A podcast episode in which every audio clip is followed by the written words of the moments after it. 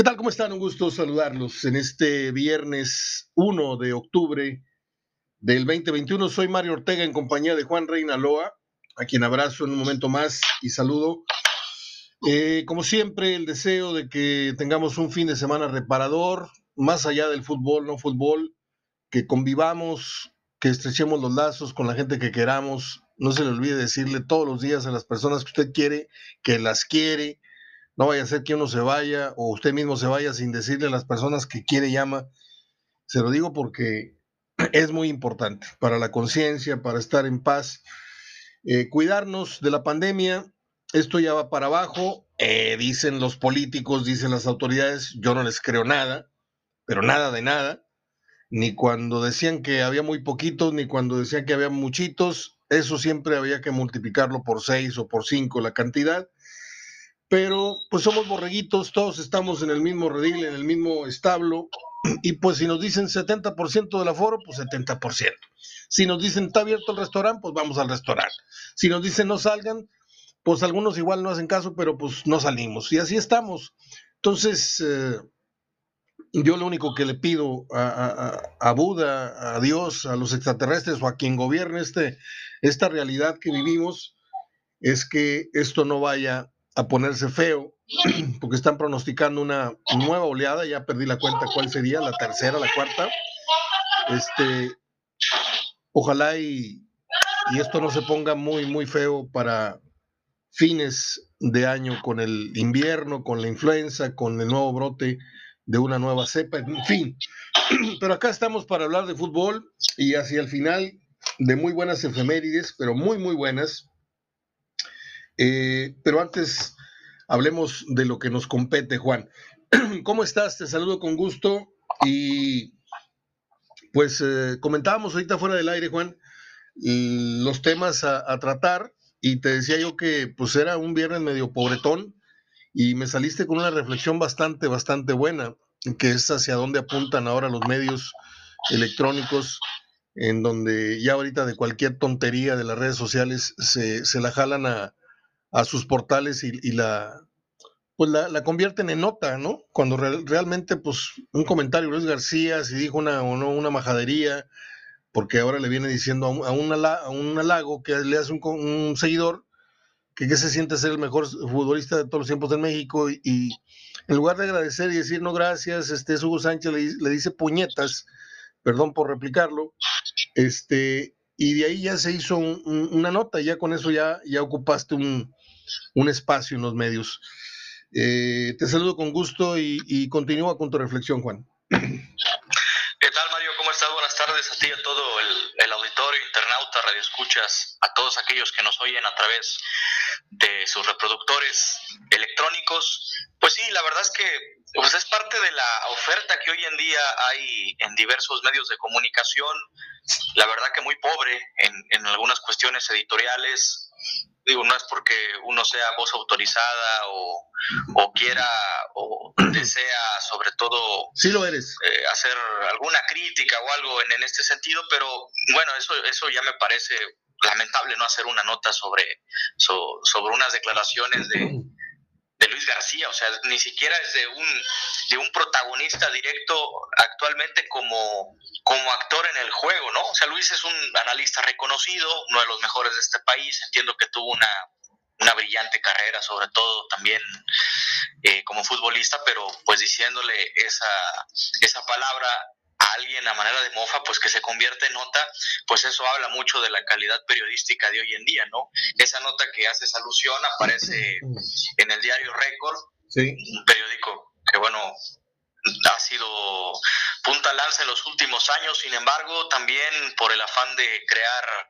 esta situación de los seguidores en las redes sociales, el denominado engagement, que es la potencialización de una audiencia a través de estas mismas redes sociales, pues se valen de cualquier tipo de contenido, ¿no? En este caso, bueno, comprendo que Luis es un colaborador de ellos, cualquier tipo de situación que hagan o no referencia, pues lo relacionan y ahora con con esta pues con este término no que es, es muy regio ese insulto aunque entiendo que él de repente le causa risa no esa esta terminología que, que utiliza esta palabra cuando aquí en el norte pues lo utilizamos, es como, eso es un sinónimo de tonto, ¿no? Pero un poco más llevado al extremo, ¿no? Entonces, pues es, es lamentable, es chistoso, es curioso que, que utilicen o que hagan de esta expresión una nota y más una nota tonta, por así decirlo, por no decir puñetas, con, dicho con todo respeto, pero pero sí es, es, chistoso, la verdad. Y bueno, pues es parte también de la,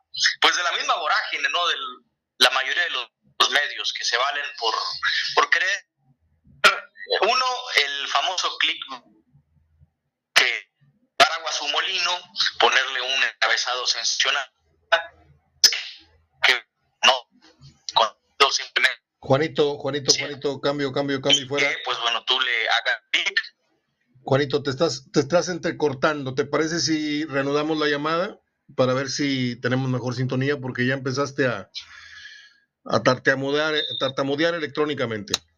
Vamos a cortar y vamos a volver a llamar. ¿Te parece? Sí. Muy bien. A ver. Vamos a ver si entra de nuevo la llamada. Sí, bueno. Ahí estamos.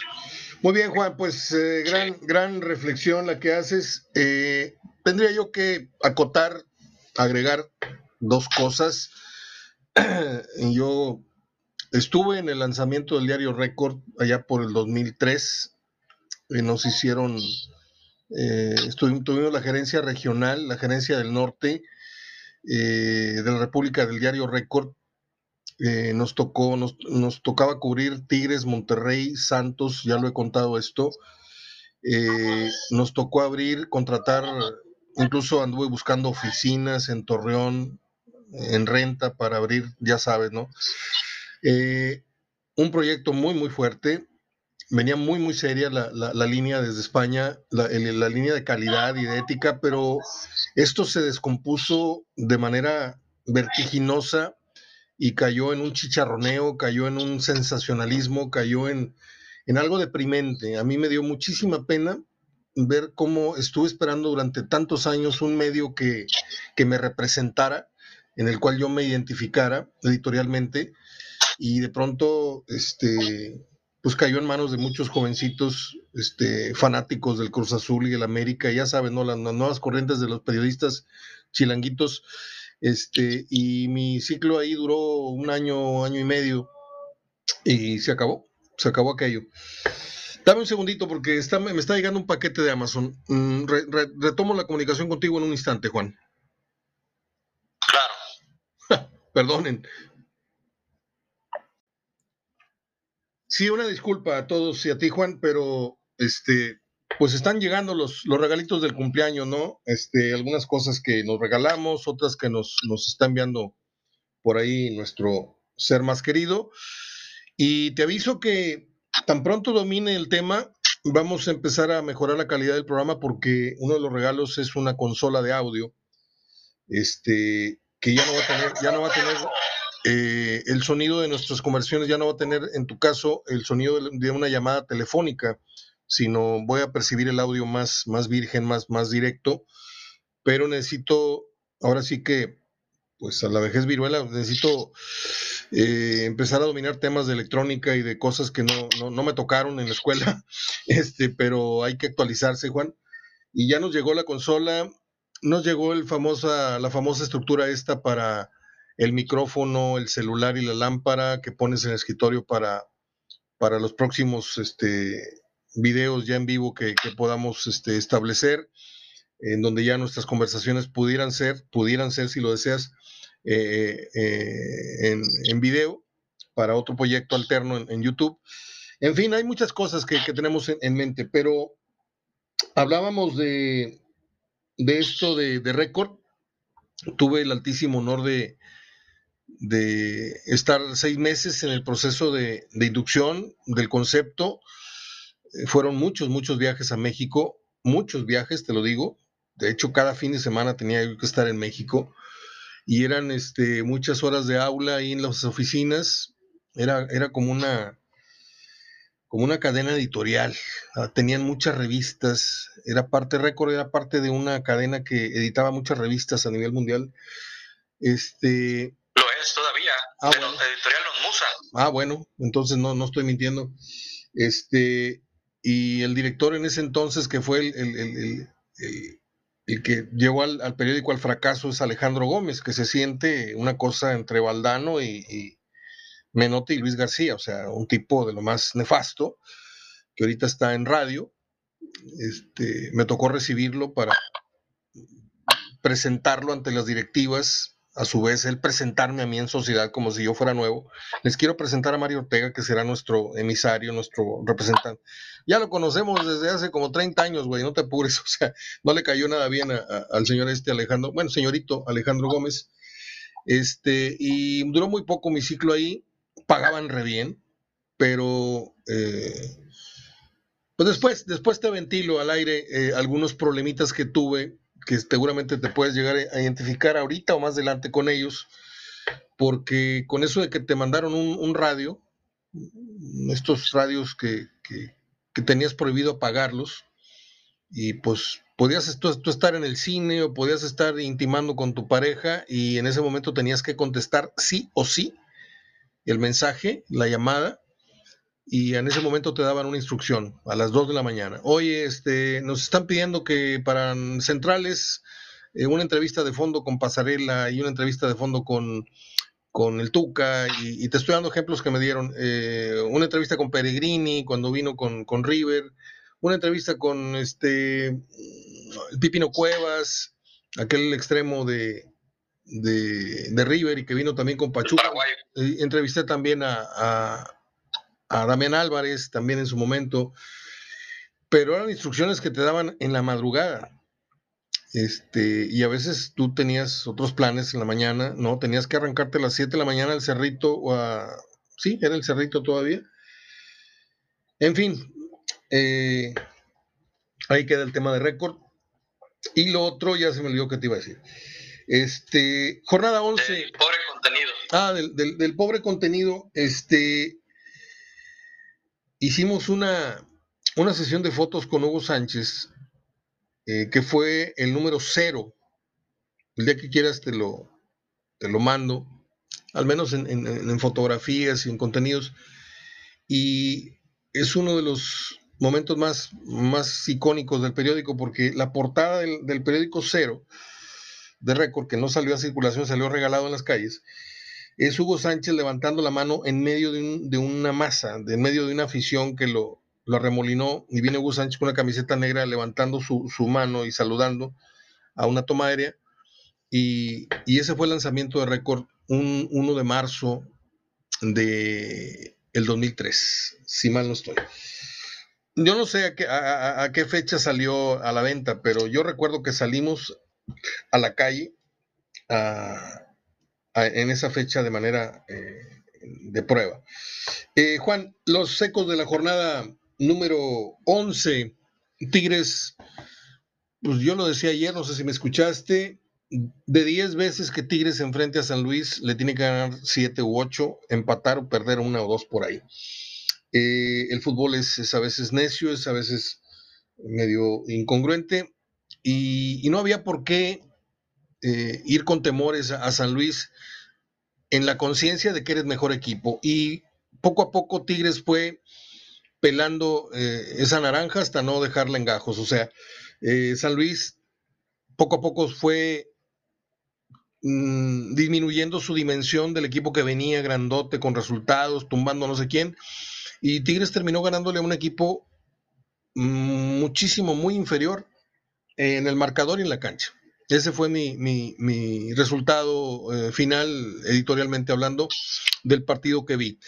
Eh, me da risa las conclusiones tontas, amarillistas de ciertos periodistas que agarran ese, esas líneas de, Miguel Herrera donde dicen no necesitamos a, Guiñac, cuando la realidad es que quiso decir hoy el equipo no necesitó a Guiñac, eh, faltó ahí un paréntesis afortunadamente, pero pues ese, es lo que hay, es el periodismo que hay actualmente.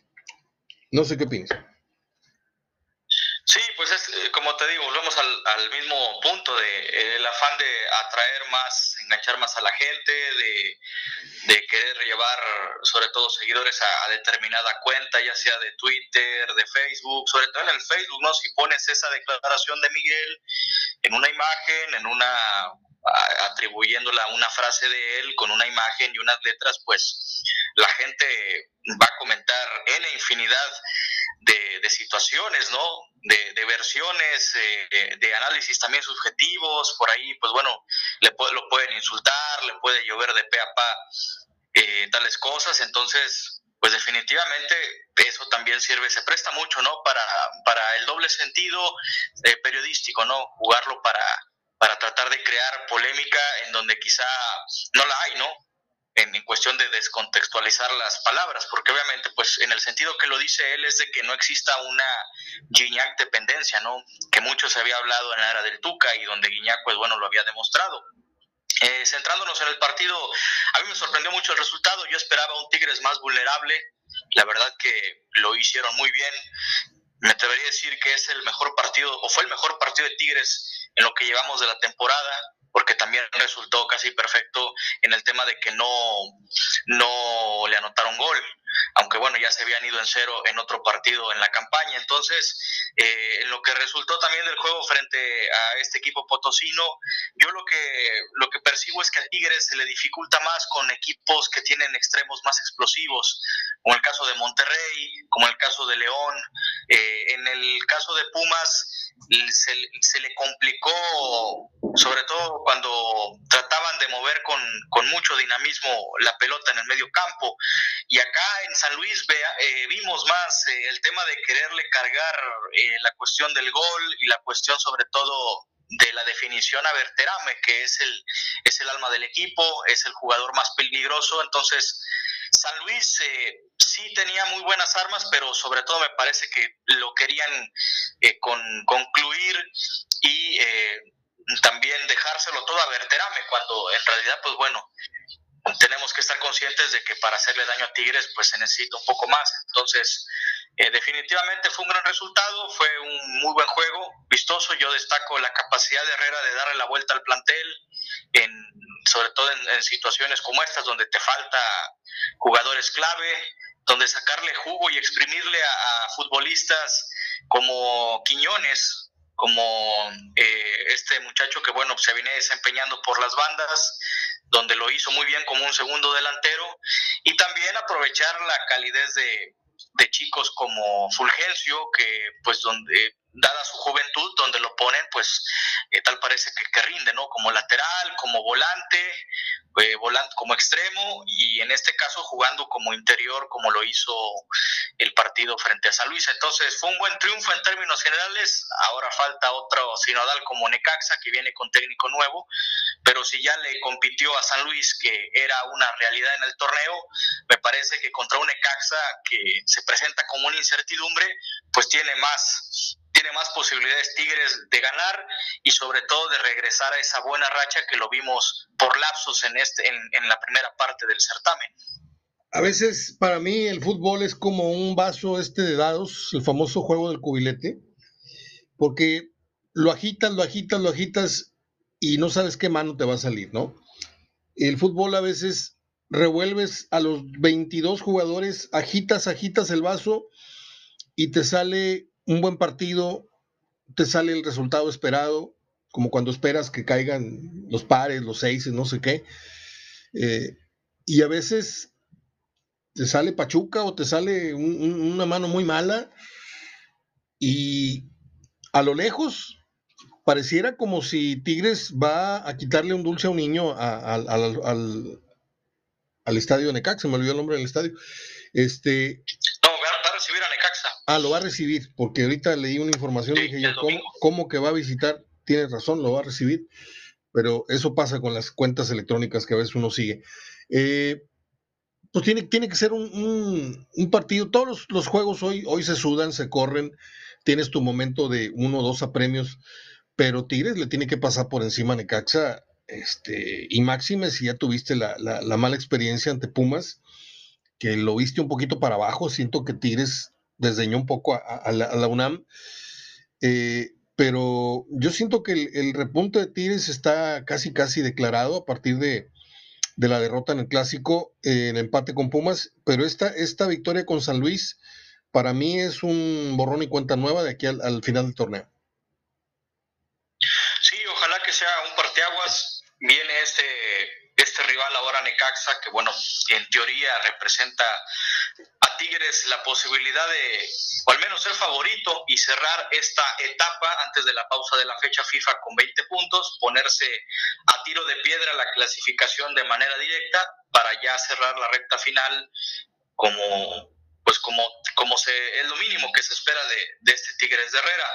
Por aquí dijimos que lo veíamos entre el cuarto y el octavo lugar, y sigo insistiendo que, podría cerrar en este mismo lugar porque bueno, también hay enfrentamientos donde representa cierto grado de dificultad como contra las visitas al Azteca, contra Cruz Azul y contra, contra el América. Entonces, pues yo pienso que tiene con qué Tigres para cerrar en esos eh, en ese lugar, sobre todo en el cuarto, aspirar al cuarto, arrebatarle el boleto al Atlas o al Toluca en su defecto, porque bueno, también es un equipo que presentó derrotas los últimos las últimas semanas. Y en otro costal, porque así lo, así lo vemos, ¿no? En, el accionar, creo que en otro costal los que se cuecen aparte son América y obviamente Monterrey. A no ser que Monterrey por ahí también se vaya a meter un bache, ¿no? Entonces, eh, así considero yo que debe ser el, el, desempeño de los equipos en la clasificación de cara a la liguilla. Muy bien. Eh, pues del Monterrey, Toluca, del resultado que Monterrey obtuvo de la fecha adelantada, este, pues de eso ya se habló con muchísimo, en su momento, con muchísima antelación.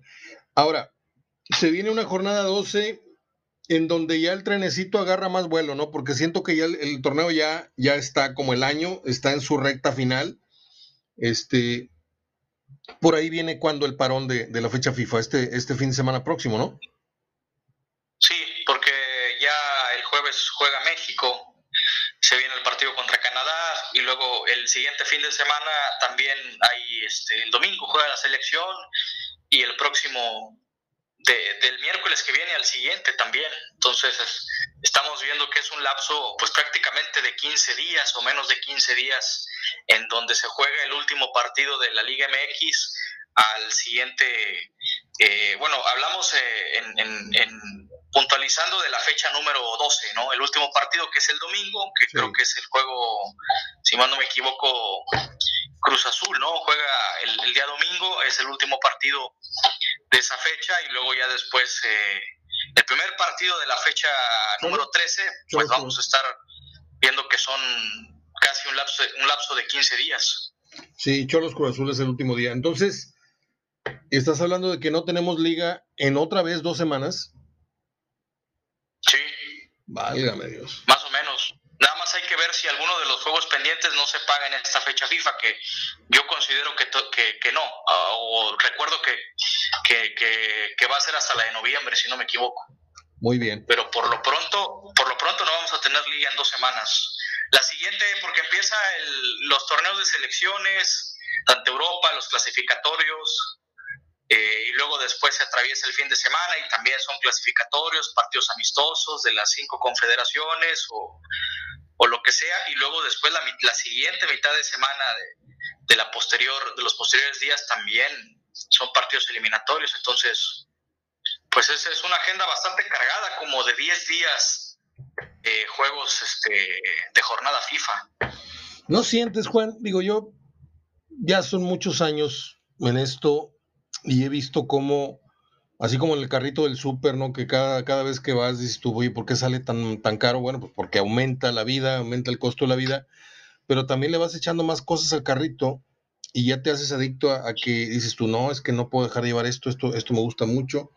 Y eso me pasa a mí todos los viernes, ¿no? Que antes hacía yo un súper de tanta, de X cantidad de dinero y ahora estoy haciendo el doble. Y es porque no puedo dejar de, de consumir ya ciertos alimentos ciertos gustos, ciertos antojos. Y lo mismo le está pasando al fútbol. Ya ahorita la agenda está saturada. Antes tú esperabas el fin de semana con ansia, con ansias, para ver fútbol, porque jugaba tu equipo, jugaba el otro. Ahorita hay fútbol todos los días, Juan. Si no es, si no es femenil, es de expansión, si no es de expansión, es de copa, si no es de copa, es liga, si no es liga, eh, fecha de media semana, es este Champions, si no es Champions, es, es, la Copa del Rey, o es la Copa del Chalalá, o es la Leagues Cup, o es la Copa Oro, o es la...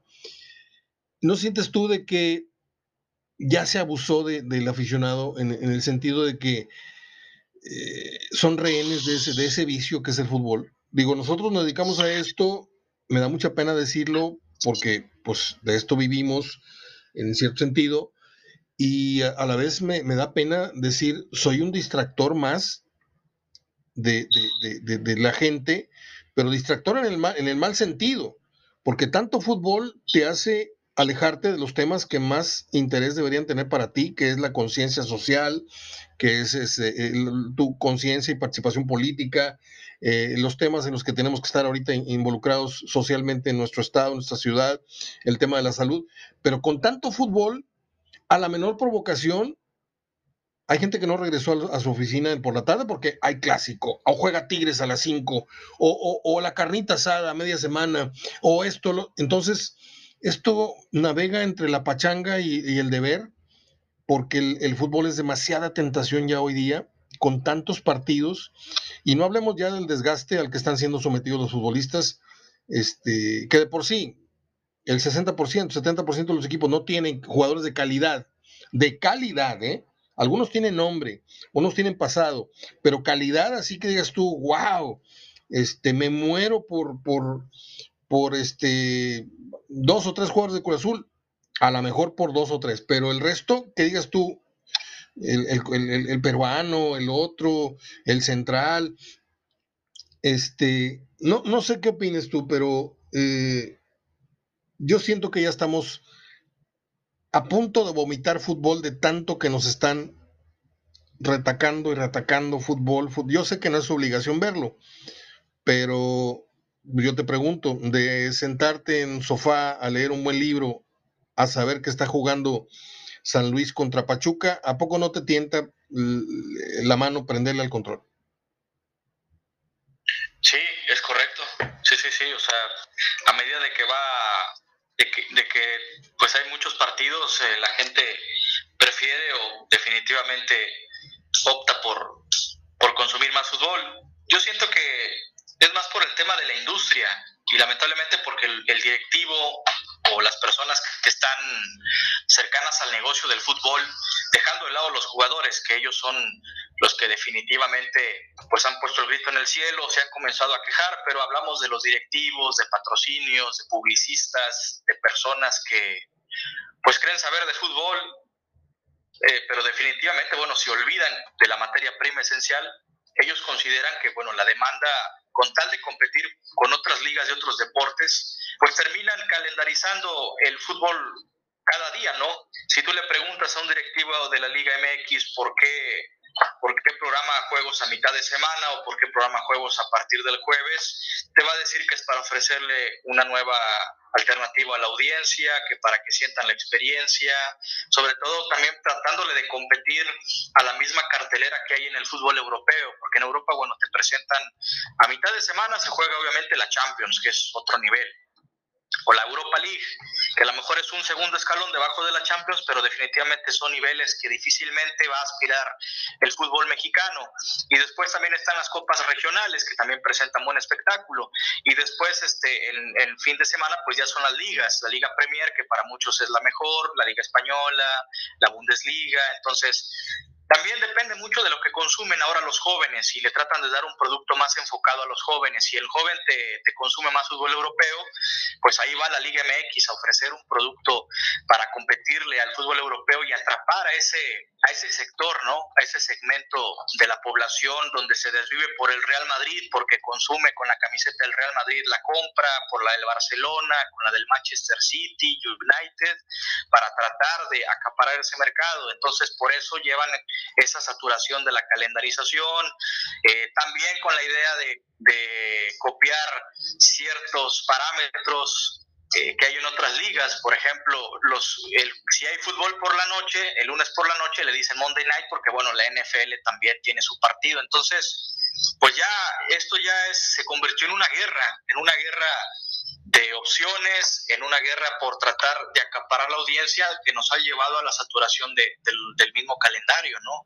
Y pues yo creo que va a persistir por lo menos de, de aquí este, en, en esta década que apenas va comenzando, porque si ya estamos viendo notas donde quieren aumentar el mundial cada dos años, donde quieren hacer un torneo de, de la Liga MX y MLS que dure todo un mes como tipo Copa Oro, pero molero con los equipos de ambas ligas, eh, donde quieren llevar a, jugar las finales de la Champions a Estados Unidos también con tal de acaparar una otra audiencia, donde quieren también formalizar una Superliga Europea con las superpotencias, pues eso te habla de que al contrario, van a aumentar más la demanda, a lo mejor van a haber mucho más partidos, pero se están olvidando de lo más importante, que es uno, el, el futbolista, que vamos a ver si lo van a soportar o no porque muchos dirán, bueno, es que le pagan millonadas y están obligados, pero pues también el cuerpo se cansa. Y el aficionado también hasta cierto grado se llega a cansar y aburrir, pues de que, que le presentes también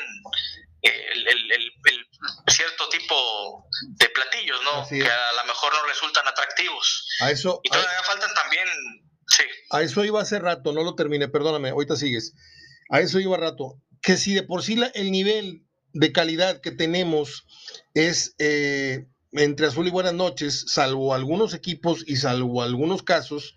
Obviamente aquí contamos con la bonanza de el otro tiene nueve seleccionados, el otro tiene seis, pero volteas para, para otras plazas y está en, calzones la calidad. Si de por sí es muy magra, ahora tú imagínate desgastando y desgastando al futbolista. A eso quería yo, yo llegar con, con tanto partido. Y me acabas de dar Ebra, para dos, dos preguntas que son dos temas que he querido venir tocando contigo. He, querido tocar contigo en estos programas, pero se me ha olvidado. Este, pero te dejo terminar lo que estás diciendo y ahorita en el segundo archivo le caemos a, estas, a estos temas que te quiero volver a replantear. Dale. Sí, te comentaba de esta situación del fútbol que pasa es que yo siento que la industria ha ido cambiando por etapas. Yo pienso que los, en los últimos tiempos lo que dictaminó la industria del fútbol fueron dos cosas, amén de lo que tú puedas opinar. Uno, la, la, la que fue lo más importante, creo yo, y lo que vino a cambiar la industria del fútbol, la televisión a color, la transmisión del Mundial de México 70, que son esas imágenes donde vemos a Pelé maravillosamente en el Mundial, y luego ya después, si le quieres meter la digitalización, eh, que nos permitió traer jugadores o visualizar en nuestras pantallas de televisión jugadores buenos del fútbol europeo, a lo mejor Maradona, ¿no? En los 80.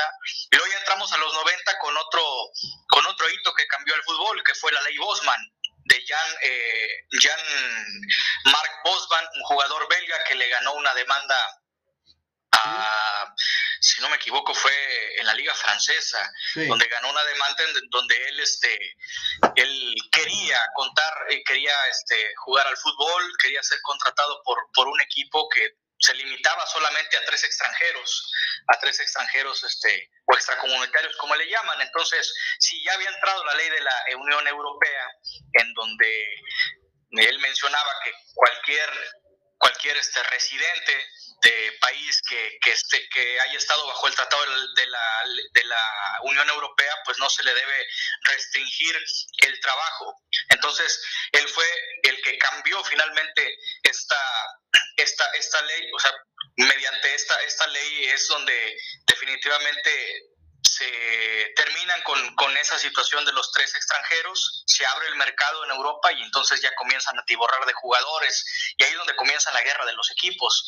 Los equipos comienzan definitivamente pues a, a, llenar las plantillas de extranjeros. Si en la Liga Española eh, por ejemplo, el Real Madrid llegó con los Galácticos, pues definitivamente es porque eh, esa misma situación, antes se permitían tres extranjeros y ahora se permitían más, ¿no? Entonces, eso también me parece que fue el segundo hito más importante que cambió el fútbol y ahora, pues, lo que termina de dar ese pues ese aderezo es eh, la saturación de los partidos de la calendarización y también una nueva estrategia de marketing que están cambiando el fútbol y ahora con que quieren meter el mundial cada dos años, pues va a, va a terminar de cambiar ¿no? el fútbol, sobre todo para las exigencias de estas nuevas generaciones.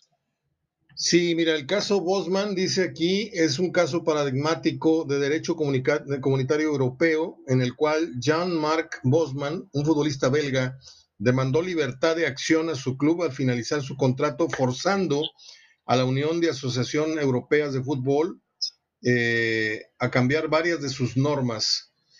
Eh, es interesante ese tema, de hecho hay un documental, no sé si lo vi en ESPN, está buenísimo, buenísimo eh, y ahorita que hablabas del Mundial de 70, pues para mí es el recuerdo, el mejor recuerdo que yo tengo del Mundial, seguido del de España 82, es el Mundial del 70. Después les vamos a contar eh, un pasaje de ese Mundial. Este, tengo los banderines, tengo calcomanías de Inglaterra. Luego al año siguiente, Juan, hubo un Mundial femenil en donde destacó la Peque Rubio y no sé quién. Y hay una anécdota que he contado algunas veces acá, eh, no me acuerdo si era la portera de Checoslovaquia y Yugoslavia, ahí estábamos en el Estadio Azteca, mi papá me llevó.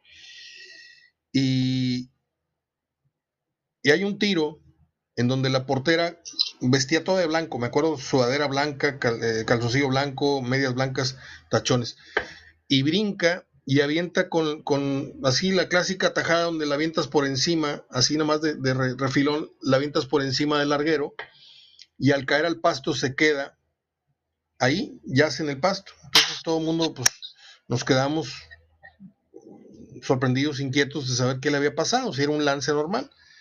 Y entraron las asistencias y esto y lo otro. Pues no crees que dejó el dedo en la red.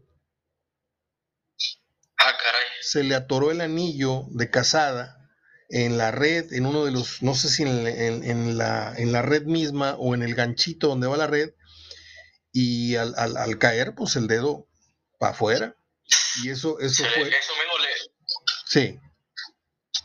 Le, pasó también a Neri Pumpido, esa, mismo, esa misma situación. No me digas. Portero.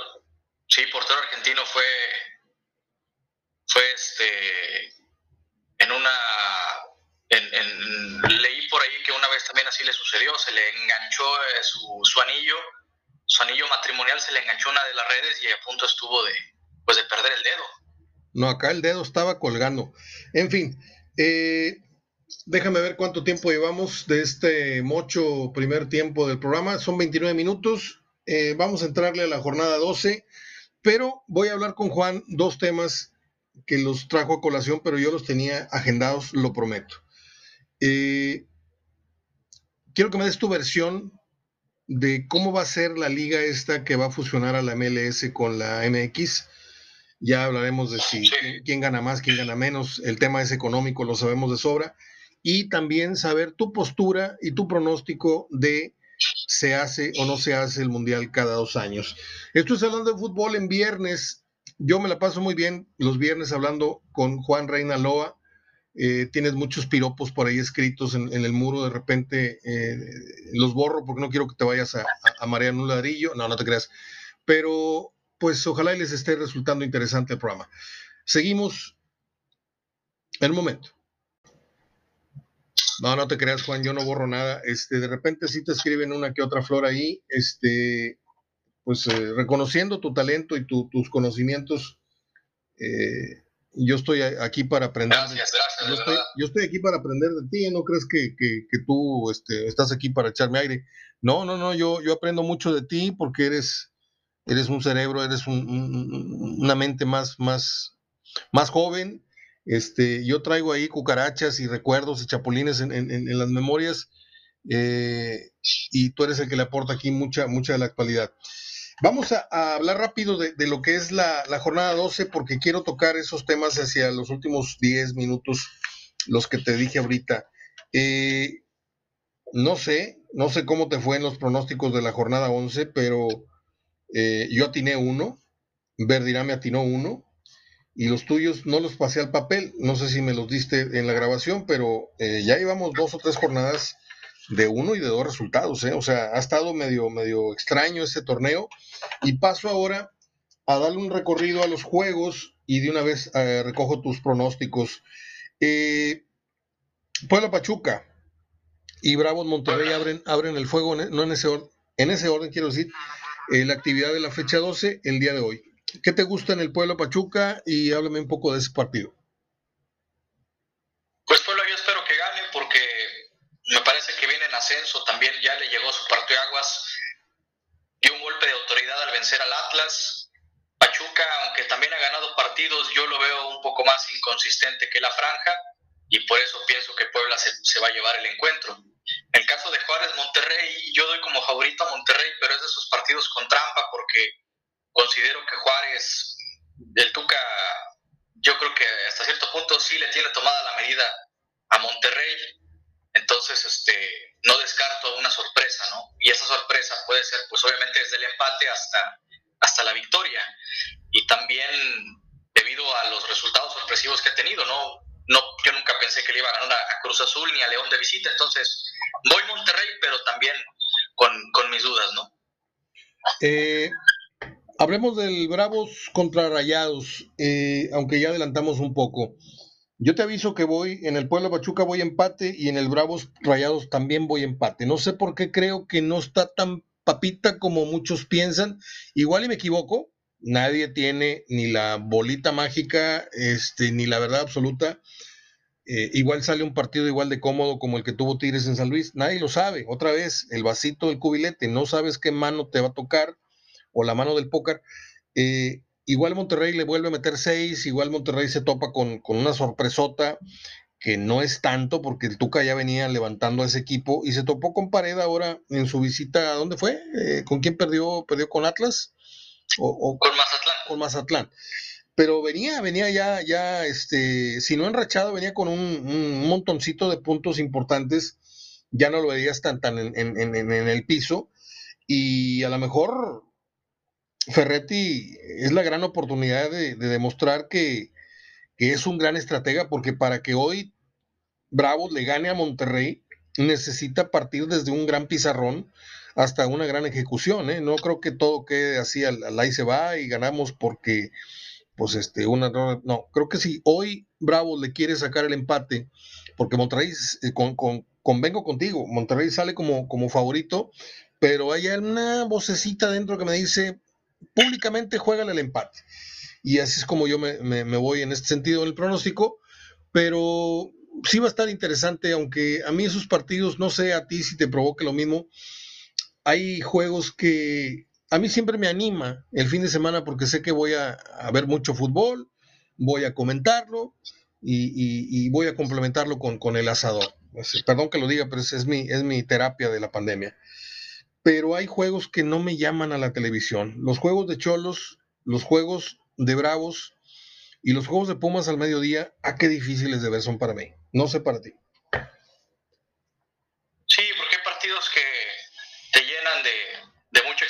Y hay otros que definitivamente no, no apetecen, ¿no?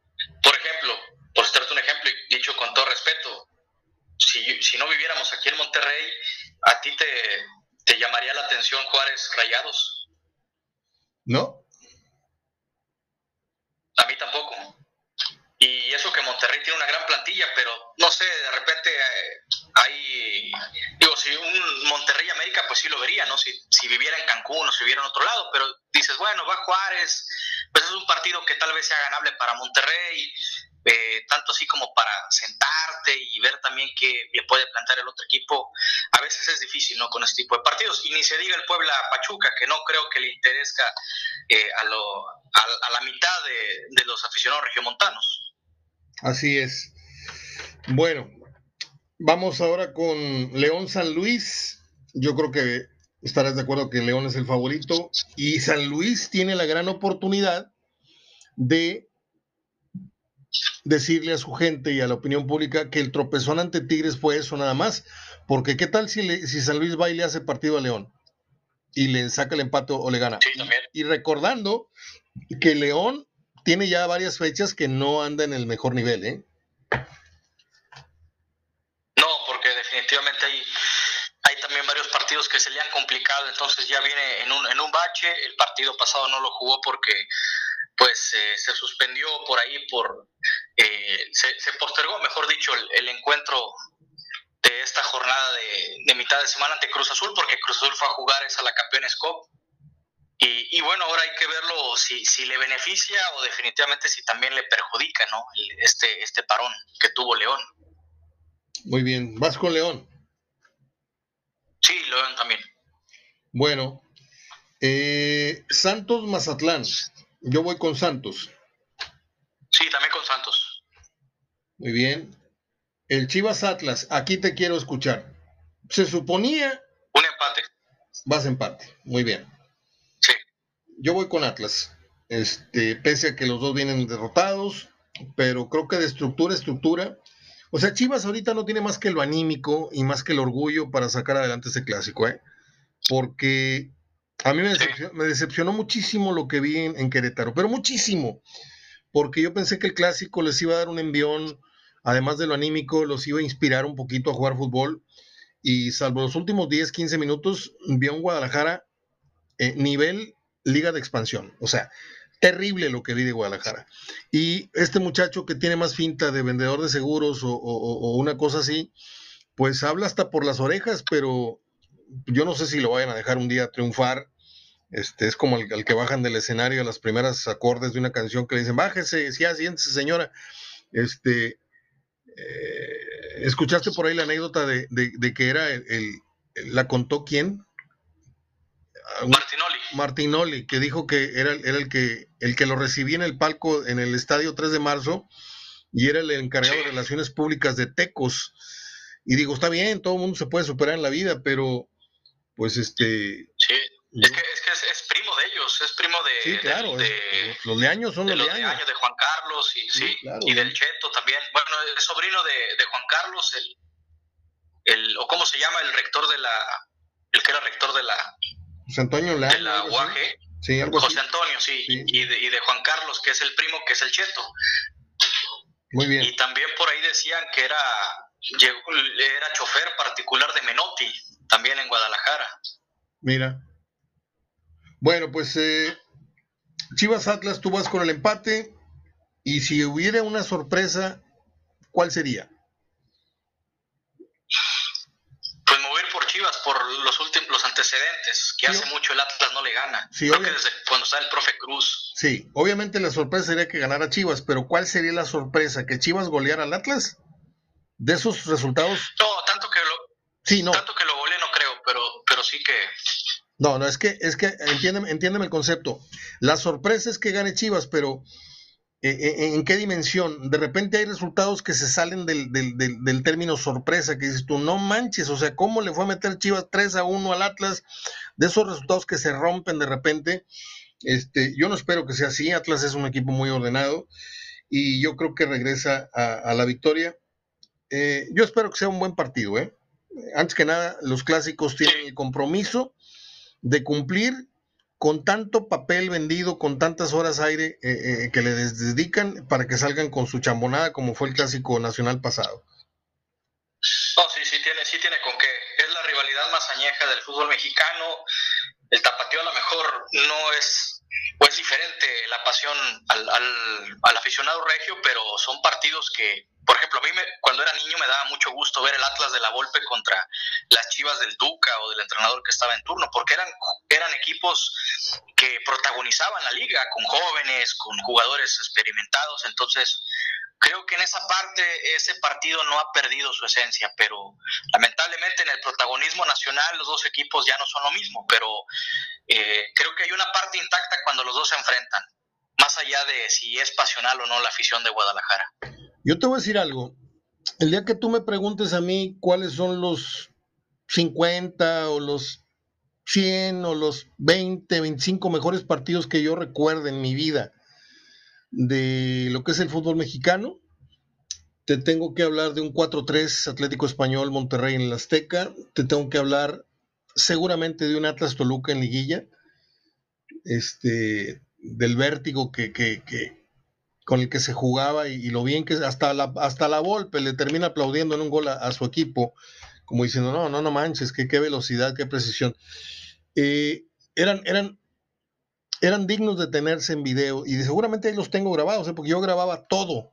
Déjame decirte que tengo cajas con videocassettes, beta, VHS, y los exprimía hasta las 8 horas grabando los resúmenes de Deporte B, preferentemente Deporte B, pero también grababa partidos. Tengo finales de, de, liga grabadas en, en, video y por ahí deben de estar dos o tres juegos como aquel 4-4 de Tigres Toluca en el estadio universitario también es memorable. Un 3-2 de Tigres, un 3 2 de Tigres con Pumas cuando Manuel Manso jugaba en Tigres, ojo. Eh, hay, hay, hay juegos que, se quedan en el video y no, no nomás en el video, en la retina de uno. El gol del Cookie a, Pumas, por ejemplo, en la retina.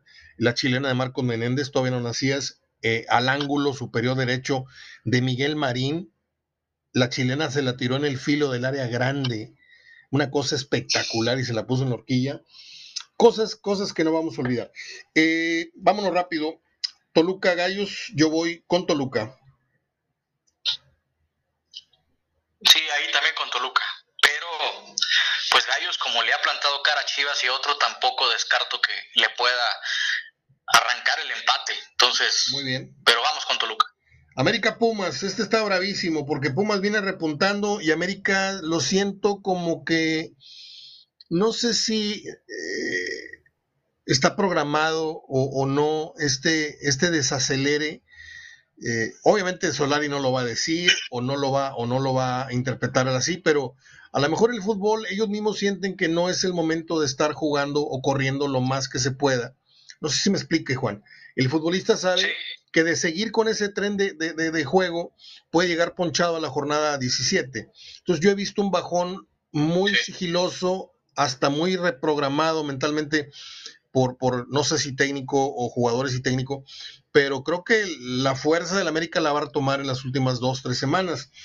Pero Pumas, este, pues lo que consiguió ante, ante Tigres le debe dar tantita moral eh, va a haber gente, creo que ya va a haber mucha gente en el estadio CU, pero el favorito es América. Va a ser en el Azteca el, partido. Ah, bueno, bueno, perdóname. Yo traigo el, calendario bien mocho, te digo que vi una página equivocada. Entonces, con más razón voy a América. Sí, América también.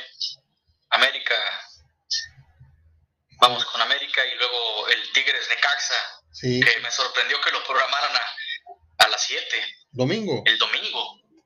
Sí, domingo a las 7. Y créeme que yo estaba con la creencia que era, que era mañana ya, pero no, es domingo a las 7. Tigres, ¿no? Sí, Tigres también.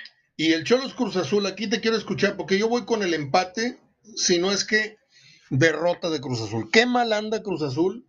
A mí no me gustan las etiquetas esas de campeonitis, no campeonitis. Siento que eh, somos a veces muy injustos en, los, en, la crítica, los que estamos obligados a hacer una crítica responsable cuando le llamamos campeonitis a, situaciones que no sabemos realmente de fondo qué las está causando.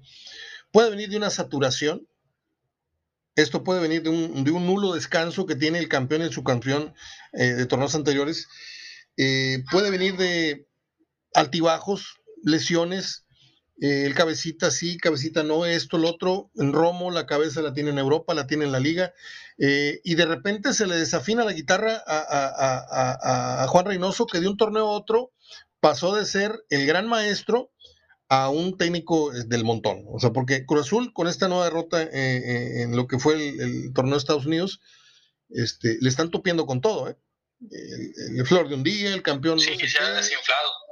Entonces, este, cuidado porque por ahí Cholos con, con, renovados brillos, no me acuerdo quién se quedó en su lugar, ¿ya, ya, ya nombraron el, sucesor?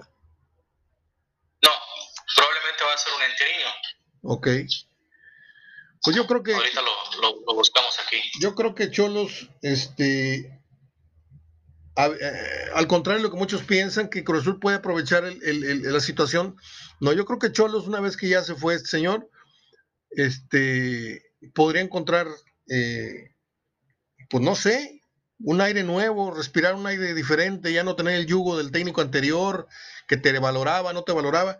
Cruz Azul se puede llevar una sorpresa en, Cholos, ¿eh? Ese es mi pronóstico. Voy a ir al empate. Yo voy Cruz Azul. Ojalá que, y creo que se puede recuperar en este partido. Muy bien. Juanito, explícame bien ¿Cómo va a estar el tamal este? Porque lo digo públicamente, ¿eh? se, suponía que, se, supone que yo debo estar bien informado y que yo las debo traer, pero a mí no me ha quedado claro si cuando se llegue esa fecha de la fusión, al menos en este torneo, de la MLS con la MX, ¿qué va a pasar? ¿Es todos los de la MLX contra todos los gringos o solamente algunos equipos? ¿O, ese, o en ese torneo no va a existir el torneo MX como lo conocemos? Eh, vamos a pasar eh, pescaditos de aquella pasera si ya van a ser oficialmente de esta y viceversa. Cuéntamelo todo, por favor, que yo soy un viejo decrépito en esto y no le entendí nada. Bueno, pues la intención detrás es de que sea, sí, un torneo que involucre a todos los equipos de la MLS con todos los de la Liga MX. Como lo pintan ellos, es de que se va a interrumpir durante un mes la temporada de la MLS para jugar esa copa. En el caso de la Liga MX, ah, y bueno, va a ser en el verano. Lo que no sabemos es en qué fecha del verano. A ver, para, para, para, para. Si tomamos en cuenta. Para, para. ¿Es una copa de un mes o es un torneo como, como lo conocemos? Es un torneo, una copa, o sea, un torneo. Ah, pero no es. Como si fuera, está vendiendo como si fuera la Copa del Mundo. Ya, ya, ya. Por eso te mencionaba que para mí es otra Copa Oro, pero versión equipos. Entonces no es así semana tras semana, semana tras semana. O sea. No, no, no. Ah, bueno. No, ya, ya me la dejas clara, ya me contestaste. Y va, va a ser. Que, se percibe, Mario, es de que bueno, en la MLS sí va a tener que interrumpir su calendario porque ellos juegan, es, imagínate, es el calendario del béisbol o el mismo lapso que juegan como si fuera el béisbol. Sí. un calendario que comienza en marzo, una liga que comienza en marzo y finaliza a final de, de, noviembre, mejor dicho, Sí. ¿no? porque el béisbol es de finales de octubre, pero se extiende todavía un mes más allá, pero ellos comienzan de marzo a noviembre. Entonces van a interrumpir ellos este, su temporada de 2023, porque va a ser en el 2023 para jugar pues durante un mes esa, esa copa, porque es la Copa Leagues Cup o la Copa de las Ligas, pero va a durar un, un- un solo mes. Entonces, ahí va a estar esa, esa situación particular con la MLS. En el caso de la Liga Mexicana, ahí es donde viene una disyuntiva, porque como es de apretado el calendario de la Liga MX, eh, que se juega originalmente de últimos de julio a principios de diciembre, o si va un equipo al Mundial de Clubes, pues eh, se, se alarga más allá de las fechas, de las fiestas este, eh, de Navidad y casi el Año Nuevo, ahí es donde creemos que, que en realidad no se tiene que interrumpir la Liga MX, sino que lo van a utilizar como una pretemporada, no sé si me explique Sí. una, una pretemporada, imagínate que comience, ¿qué te gusta? Eh, mitad de junio, ¿no? Para llegar a mitad de julio y que ya llegue después la temporada, suponiendo la apertura 2023. Entonces, viéndolo de esa manera, pues obviamente muchos clubes de la Liga MX lo van a tomar como una pretemporada, ¿no? Y es ahí donde se va a poner en tela de duda la calidad del torneo, porque quizá a lo mejor muchos equipos van a meter jóvenes, a lo mejor van a meter unos que otro partido consagrados para ir tomando ritmo. Aquí la cuestión que los del MLS sí van a venir con ritmo y los de la Liga MX no. Entonces, aquí viene lo bueno. En la cantidad de equipos, la MLS son hasta estos momentos 27, hasta, hasta esta temporada del 2021. En la siguiente va a haber más franquicias de expansión. La idea que ellos tienen es llegar a 32 a- como, como hay en la NFL, como hay en la NBA, como hay también en la, en la Liga de Béisbol. Lo que no sabemos es si van a llegar hasta el verano o hasta el 2023 a los 32 equipos, o por ahí a lo mejor se van a agregar unos más para llegar a 28 o 30. Porque suponiendo que si la Liga MX va a participar sus 18 equipos, aquí lo interesante es cómo van a cuadrar el formato de la competencia. Si lo van a hacer por grupos, pues imagínate, van a ser más de 40 equipos. Es entre 40 y 50 equipos. Si lo van a hacer eliminación directa o grupos de tres o, o por ahí que comience desde fase de 16 avos hasta octavos de final, entonces ahí va a ser interesante es dónde van a cuadrar o cómo van a cuadrar el formato para que se cumpla dentro de ese plazo de un mes, pero que finalmente lo integren los dos, las dos ligas, la Liga MX y la MLS. Pero en definitiva no va a ser un torneo que la liga va a sustituir por su calendario de 17 jornadas habituales por jugarlo con la MLS. O sea, va a ser una copa, va a ser una copa. Lo están vendiendo como si fuera un mundial, eh, pero adaptado a, a la Liga MX y a la MLS. Acabas de ser como una especie de agente de tránsito cuando vas llegando a un, una ciudad nueva y le dices, oiga, ando perdido, ¿cómo le hago para llegar a, a la boda? y me diste el norte, me llevaste para acá, para allá, para allá, ya me dejaste muy clara. Yo tenía una idea totalmente diferente.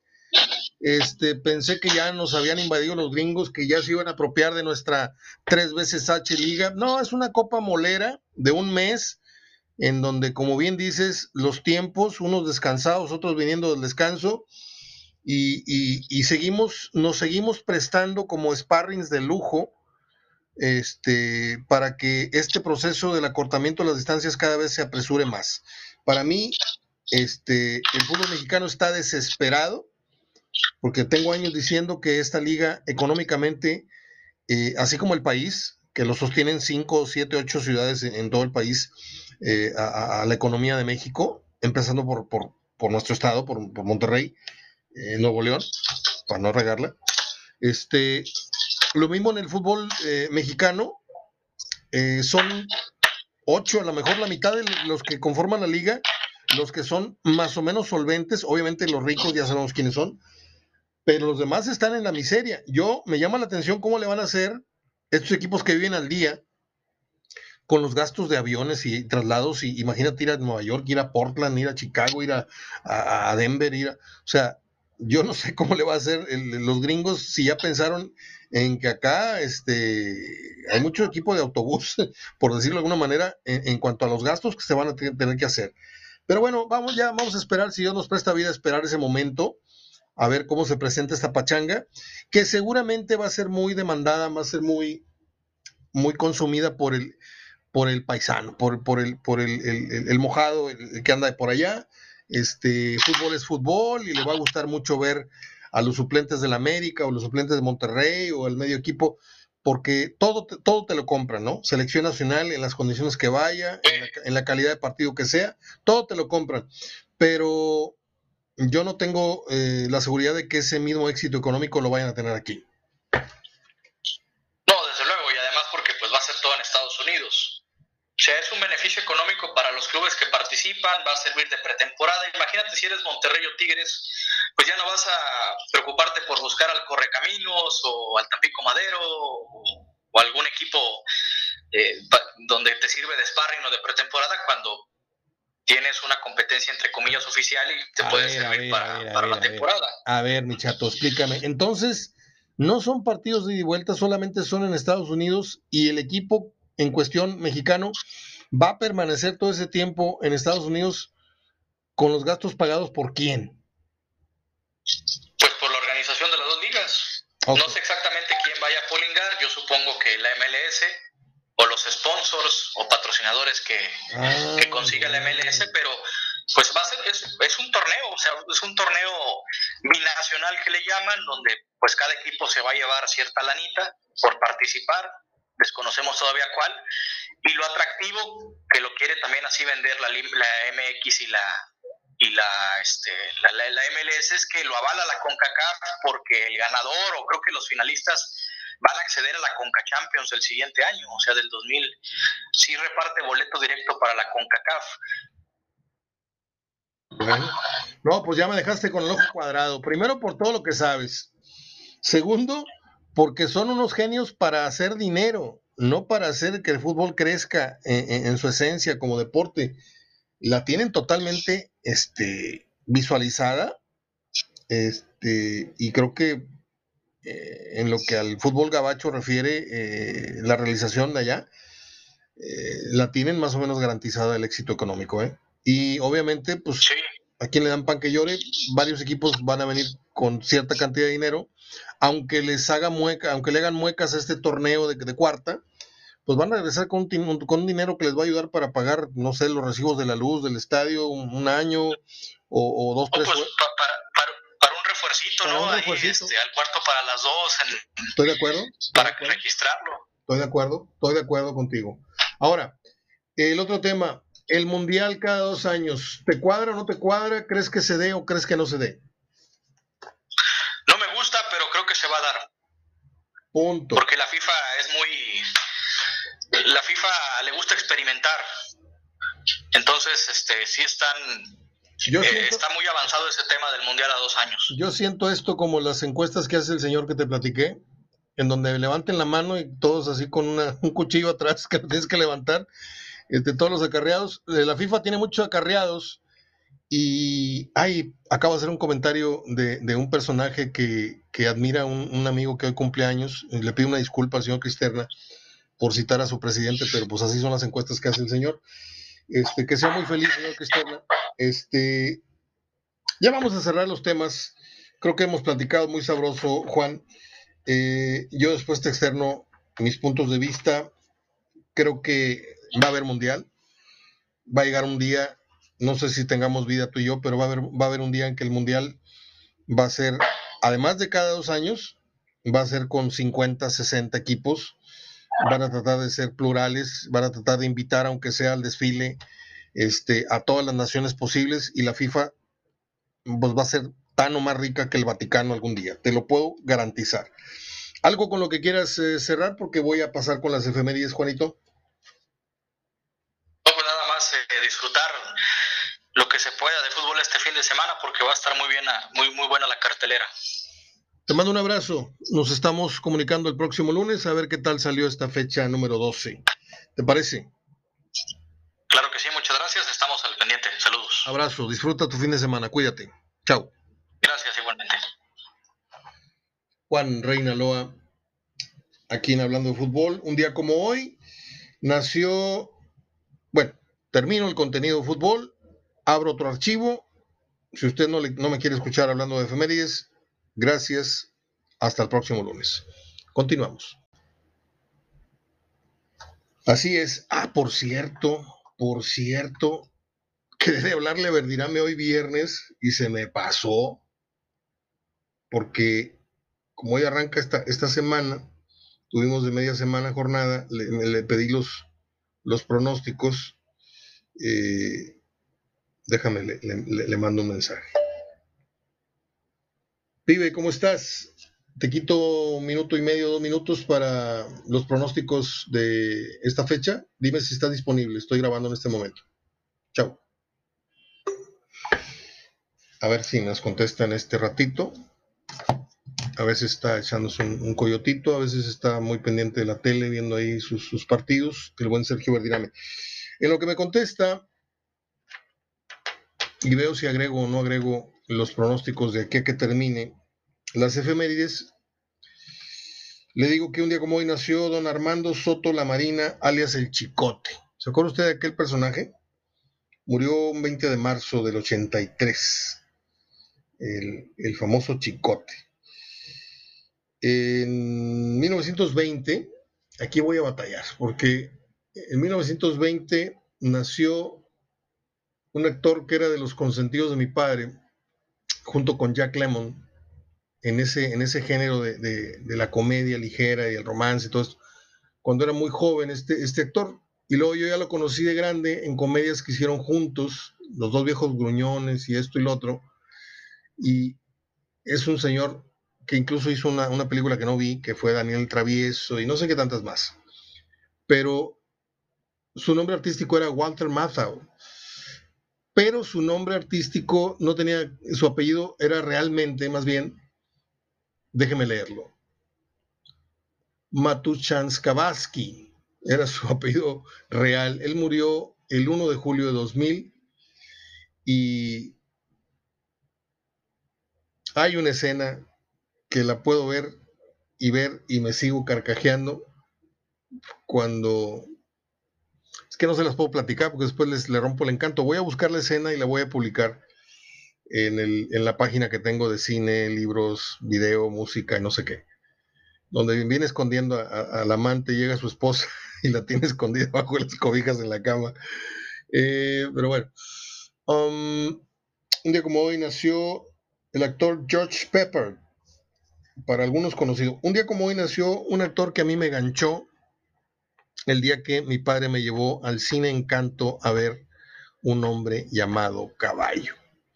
Yo sé que hizo otras producciones más importantes, que le dieron más fama, eh, lo que usted quiera, pero a mí esa película no sé por qué me, me marcó tanto. Esa, es que no, no puedo revelar detalles porque luego si no la han visto, y, no me gusta que la gente pierda la, la sorpresa, eh, pero sí le digo que es una de las películas que más me han gustado. Él salió en Harry Potter, salió en El Gladiador, salió en esta que le digo de nombre llamado Caballo en, el, en 1970, salió en esta producción de, de Clint Eastwood, que necesito verla de nuevo porque en la primera instancia no me gustó mucho, pero eh, a lo mejor no la vi en buen momento. Se llamó Los, Unforgettables, Los Imperdonables, que tuvo un gran reparto.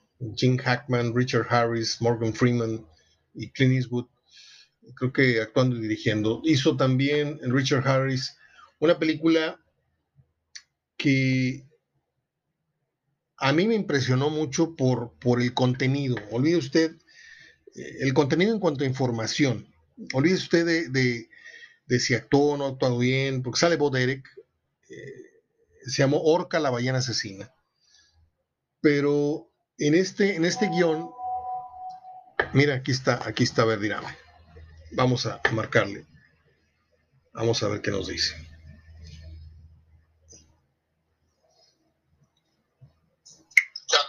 ¿Todo bien? Todo bien, estamos al aire, pibe. ¿Cómo te va? Todo muy bien, gracias a Dios. ¿Cómo pinta? a toda la gente que, te escucha. ¿Cómo pinta tu viernes, pibe, tu fin de semana? ¿Qué, qué, qué, te, ¿Qué te hace frotarte las manos diciendo, esto se va a poner bueno? Bueno, de fútbol hoy, porque después ya me voy de viaje que te conté. Ah, cierto. Hoy, me gusta mucho lo de, lo de poder ver el partido de Monterrey y Juárez, disfrutarlo. Después quizá el fin de semana por primera vez me pierda uno de los equipos regios, porque como voy a estar voy a ver un partido de americano, te soy sincero, creería que no llegó a ver el partido de No me digas. Voy a hacer todo lo posible para verlo, ¿sabes? Que eso para mí siempre es prioridad. No me digas que vas a ver a los Rams. Sí, exactamente. Fíjate, te conozco tantito, ¿eh? A los dos, porque voy domingo y lunes, voy a ver los dos partidos que se juegan ahí en Los Ángeles. ¿Qué? Y me tocan buenos partidos porque es los Rams con Arizona, que los dos tienen marca perfecta. Por supuesto. Y después me tocan Raiders, que también tiene marca perfecta, contra el, otro equipo de Los Ángeles, que era el que jugaba en San Diego, los cargadores, que esos sí perdieron un partido. Te encargo un vaso de la cerveza que te vayas a tomar, de perdido para tener el recuerdo. Te puedo traer el recuerdo encantado. No te creas, no, te creas, no te creas. No, soy dicen que con dinero no se, no se olvidan los encargos, y yo no soy pedido. Ah, no, no, eso es otra cosa, pero me encanta consumir ahí en los estadios porque la verdad que todo lo que venden es muy rico en Estados Unidos, la verdad que en eso el gringo saca mucha ventaja, pero cerveza no, no tomo, no soy cervecero. Yo, yo fui a tres Super Bowls y cuando me paré dije yo, nada más por deporte, porque no me platiquen, dame una cerveza, 12 dólares, 12 dólares el vasito de cerveza. O sea que uno de los pendientes que traigo algún día, bueno, es ir a un Super Bowl, me encantaría. Este, sí, sí, es, es buena experiencia. Pibe, eh, Puebla Pachuca, ¿Qué vas? Muebla Pachuca el día de hoy, a las 7 de la tarde, empate. Empate. Bravos Rayados. No puedo cambiar lo que puse en la otra quiniela, aunque me convenzo que Monterrey puede ganar, van a empatar. Fíjate, yo, yo fui para que no vayas a pensar que te copio después de tu pronóstico. Yo fui Puebla, Pachuca, fui local. Ok. Este. No es cierto, no es cierto, no es cierto. Es el, el, el pronóstico de Juan Reinaloa. Puebla, Pachuca fui empate. Bravos Rayados fui empate. León San Luis ah. fui León. ¿Tú qué vas? León. No sé por qué creo que el Tuca, volviendo al, pronóstico anterior, no sé por qué creo que el Tuca le tiene una. Este, esa derrota les vino muy bien porque yo creo que se estaban ya empezando a, a, marear un ladrillo el equipo de Bravos. Y creo que hay Monterrey, si no, si no sale con humildad, porque este, esta racha les puede llenar un poquito de soberbia por eso bien lo dijo este Aguirre en la rueda de prensa, este, este jueguito se llama un poquito de control mental, algo así dijo, ¿no? De equilibrio. Pero ojalá y ojalá y Monterrey se traiga la victoria porque creo que Bravos hoy tiene la gran oportunidad de decirle al fútbol mexicano aquí estamos como un nuevo, una nueva eh, versión a partir del Tuca Ferretti. No sé qué opinas. Yo, también creo que aparte no va a ser un partido eh, fácil, Mario. Siento que hay gente que se ha confiado, que dice que es un partido fácil, que es un partido muy ganable y creo que, el equipo del Tuca venía de tres victorias seguidas. El otro día tiene un tropiezo con Mazatlán, pero hoy lo veo como que un equipo que va a salir muy concentrado a jugar la Rosado. Muy bien. Rápido, Santos Mazatlán, yo fui Santos. Santos Mazatlán, Santos, igual. Chivas Atlas, este está, este está peleagudo. Eh, um, me fui a la que hago en los clásicos, yo le puse empate. Yo también le puse empate. Yo debo ir con Atlas. La lógica dice que Atlas, aunque vengan los dos de tropezón, Atlas ha sido más regular en un torneo y medio. Sí, pero acaba de perder con Puebla. Yo siento que Chivas ya sería el colmo después del mal torneo que, está teniendo. Bueno, se va a Pucetí, agarra a este chico, saca un empate en el clásico. Siguiente partido pierde con Querétaro. Ya perder con Atlas sería tirar todo el torneo y, empezar ahora sí a tener más problemas todavía. Oye, no, sé por qué veo que no pierde, no, no creo que pierda Chivas. El, el efecto Leaño duró nada más en la pildorita para el clásico. O sea, sí, con, Chivas, con Chivas yo no lo vi nada bien. Con Querétaro, perdón. Fue, fue, no, no sientes por momentos, digo, con todo respeto, aquí hablamos con respeto a todos los equipos, pero yo no puedo evitar de pronto expresarme de esta, de esta manera. A veces veo a Chivas y parece que estoy viendo al equipo de expansión. Sí, no, la verdad que es un equipo con muchas limitaciones, a pesar de que tiene dos o tres jugadores que a mí me gusta mucho, uno Alexis Vega, pero no, no, no, no, no es un equipo, no es el Chivas que yo conocí cuando llegué a México. Muy bien. Toluca Gallos, voy Toluca. Toluca igual.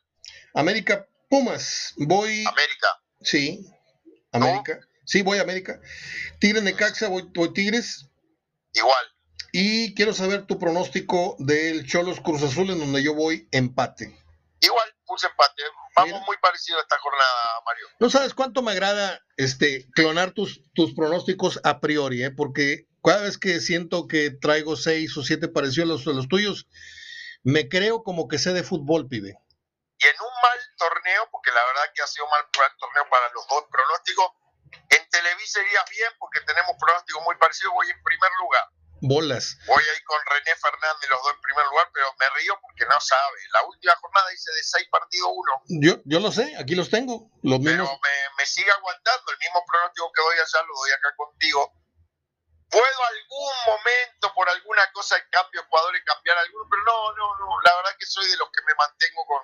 Me gusta mantenerme en el pronóstico. Pibe, te deseo un buen viaje, que lo disfrutes mucho. Eh, es una experiencia fantástica, te gusta mucho el deporte, el fútbol por encima de todo, yo lo sé, pero eres un amante del deporte y estas experiencias quedan para toda la vida. Ojalá y salga buen partido y no te pase como a mí, que al medio tiempo del Super Bowl andaba yo en los corredores de los estadios comprando souvenirs, porque Dallas, Dallas ya le estaba pegando una madriza de treinta y tantas a, siete a, Búfalo. Lo vi dos veces a, a, Dallas ganarle a Búfalo y el otro fue en Minnesota estuvo un poquito más Yo, como soy vaquero, me hubiera gustado verlo, no me importa si era Madrid o no, lo hubiera disfrutado. Sí, Pero bueno, ya hace mucho que no veo a Dallas y, tan exitoso como esa época. Y aparte me tocó el medio tiempo de Michael Jackson, ¿eh? En el, en el estadio Pasadena. Bueno. Elegiste buen momento. Te mando un abrazo, cuídate mucho, la pandemia. Mario, gracias como siempre, te mando un abrazo. Gracias, pibe, por tu tiempo hoy viernes. Abrazo de gol. No, no, ningún problema. Chao. Abrazo. Bueno, Ahí está Sergio Ariel Bedirame. Y yo sigo con los, eh, las efemérides. Eh, si usted me lo permite, déjeme encontrar en mi diario esta vieja libreta en donde tengo apuntes, memorias, datos. Um, un día como hoy, ah, estaba yo con Richard Harris, no terminé de darle el recorrido a, las películas del señor. Eh, les decía de la película Orca, la ballena asesina del 77, con este, una voz de Eric No sé si ya había hecho Diez la mujer perfecta y todo esto, pero era bellísima voz eh, la mentalidad, la, forma de pensar y de actuar de las orcas, ahí no la presentan en el guion. Eh, y a mí me, me, impresionó mucho. Siempre quise comprar esa película. Fíjese bien lo que le digo, ¿eh? no quiero presumir que, sé mucho y que yo nada más compro muy buenas películas. Sí, tengo de repente películas, mi, juguete favorito, Locos de Remate, comedias ligeras y películas de repente, pues como la del Encuentro Cercano del Quinto Tipo, este tercer tipo, pero esta siempre la quise porque me marcó, en ese, en ese, a mis 16 años me marcó mucho esa, esa, esa, esa impresión que me llevé de, de ese animal pensando y vengándose de, cierta situación que se ve en la película. Ojalá y un día la, vea usted en la televisión. Eh, hizo también otra Richard Harris muy interesante, que no es una película para todos, porque eh, es una película llamada El Prado. Eh, es la historia de, una familia que ha trabajado eh, en las tierras durante muchas generaciones, pero luego se viene una situación en donde son desterrados, en fin. Es una película donde Richard Harris sale actuando como lo que ya era una persona ya de edad avanzada, ella murió. Eh, Patos Salvajes es una película de guerra, es un clásico, es con Richard Burton, es con Roger Moore, es con Harry Kruger. Este, hay varias, hay varias películas recomendables. Termino. Eh, un día como hoy nació el encantador Philippe Noiret, el famoso Alfredo, Alfredo, el de Cinema Paradiso, el nuevo Cinema Paradiso. ya murió, desgraciadamente, don Philippe Noiret. Mm, en el 31 nació el cantante más famoso a nivel mundial ecuatoriano, Julio Jaramillo, cantautor. Eh, en el 43 nació un director del cual no sé mucho, pero solamente por una película él me hizo investigarlo y comprar esa película. El documental se llama El Oso.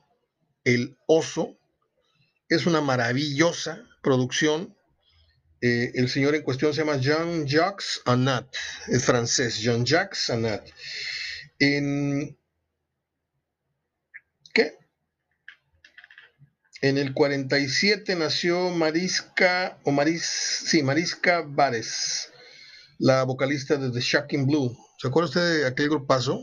Cuando pasaban los videos en el canal 12 a mediodía, este, con Ricardo González, se llamaba, ¿no?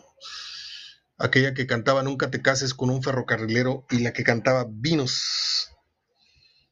Eh, era el símbolo sexual en ese tiempo, esa, mujer. Eh, en el 62 nació el actor Esaí Morales. Telem carnal. Una línea que se, se, me quedó de la película La Bamba. Era el hermano de Richie Valens en La Bamba. Este, y luego también ha tenido participación eh, en, en programas de televisión, Chicago PD, no sé qué. Pero no les dije lo de Patos Salvajes. No, sí, sí terminé con Patos Salvajes. Muy buena película, ¿eh? Muy buena película. Eh, termino. En el 71 se abrió Disney World Orlando. Yo tengo la fortuna de conocer, no sé cuántos hay allá en, este momento, pero pues toda mi niñez, toda mi adolescencia dije yo, ching, ¿cómo hubiera gustado que mi papá me hubiera llevado a Disneylandia? No se pudo, me reclamo, no se pudo. Y luego ya en, lo que fue mi carrera, pues eh, este, eh, un Super Bowl me llevó a, a, Disneylandia ahí en Los Ángeles y el otro mundial me llevó en Orlando cuando fuimos a ver México Irlanda nos dimos una, vuelta por este Orlando y luego en el mundial de Francia 98 el recién estrenado este, Disney Europa Disney en donde dimos un buen rol con los seleccionados mexicanos este, qué bonito recuerdo, ¿eh? La verdad es que a veces se tardan, pero hay ciertos sueños que sí, sí se cumplen. En el 2004 murió un gran fotógrafo que no sé si ya tenga tiempo por eh, para comentarlo. Después, después les digo quién se trató, porque ya, ya me fui bastante, bastante largo con esta emisión de viernes. Gracias a Juan Reina, gracias al Pibe Verdirame, gracias a usted por la paciencia, por escucharme. Eh, hoy traíamos bastante pila, bastante pila, me siento muy, muy contento. Le voy a decir por qué, ya para irme. Suspendí mis caminatas matinales desde hace un mes eh, con la regularidad que lo estaba haciendo, ¿no? No era que me dio la flojera, me estaba levantando a las cinco y media, cinco y cuarto. No es presunción, simplemente es una meta que quiero compartirles pero de repente nos empezó a, caer el calendario encima y, a partir de los 60 vinieron ciertas, pues no sé si, pesadumbre, no sé si cierta depresión de saberte ya este, que estás en el hoyo 16 de los 18 que tiene el campo de golf de tu vida. Y, y de repente nos entró un desánimo y descuidamos alimentación, descuidé ejercicio y yo dije, a partir de octubre yo retomo la disciplina por ejemplo, hoy, siendo las 5:48, llevo litro y medio de agua tomado, cuando en mi vida, hacía dos, tres años, en mi vida sabía lo que era tomar agua. Este, anoche fui a hacer el súper y compré una bolsa del tamaño de mi computadora, así de, de, la pantalla, que es bastante grande, de pura lechuga, ahí en Sam's, cuesta 70 pesos. Y esa, esa, esa bolsa me la tengo que consumir en, en una semana. Y, y hoy me levanté con mucho problema, con mucha flojera. Estaba muy rica la cobija, estaba muy fresco afuera. Y recordé el libro de los hábitos atómicos y dije, una, dos, tres, arriba, vámonos. Y ya afuera, pues fue un disfrute tremendo. Caminamos dos horas, hora y media de caminata, otra media hora en el parque haciendo aparatos. Y por eso esta, esta, esta energía y este gusto por estar hablándoles. Yo espero a alguno de ustedes contagiarlo, no a todos, a alguno, y con eso habré cumplido con un propósito muy personal. Además de enterarlos, informarles, normarles algún criterio eh, en lo de que a fútbol se refiere, o no normarles nada, simplemente informarlos. Pero, pues yo creo que este programa nos ha servido para conocernos, ¿no? Yo los conozco a ustedes, me meto a sus muros, veo sus niveles de convivencia familiar, de sus amistades. Ustedes conocen mucho de mí, he hablado mucho de mis hermanos, de mi madre, la situación de, salud que tiene mi madre actualmente desde hace 3, 4 años. De hecho, ahorita está, está, está un poquito mal. Eh, se le llevó una prima mía a, una comida de todos los viernes con su hermana mayor, que tiene noventa y tantos años, mi tía Irma, y regresó mi, mamá, llegó, regresó pues casi sin habla, este, muy deprimida, y ya tiene varios días así, entonces estamos muy preocupados, porque la etapa esta del Alzheimer viene, viene ganando distancia y ya cuando entras en esa etapa de depresión, de no querer hablar mucho, es, es para que pares las antenas. Entonces, este, también para matar un poco la ansiedad es el ejercicio. ¿eh? Ahí echas mucha, mucho estrés, mucha ansiedad, mucha, mucha depresión y yo se los, se los comparto. Les dejo mi abrazo de vuelo hasta el próximo lunes. Disculpen la tristeza y este, este rollo al final del programa pero pues creo que estoy en confianza con muchos de ustedes. Hasta entonces, cuídense. Otra vez, abrazo de gol.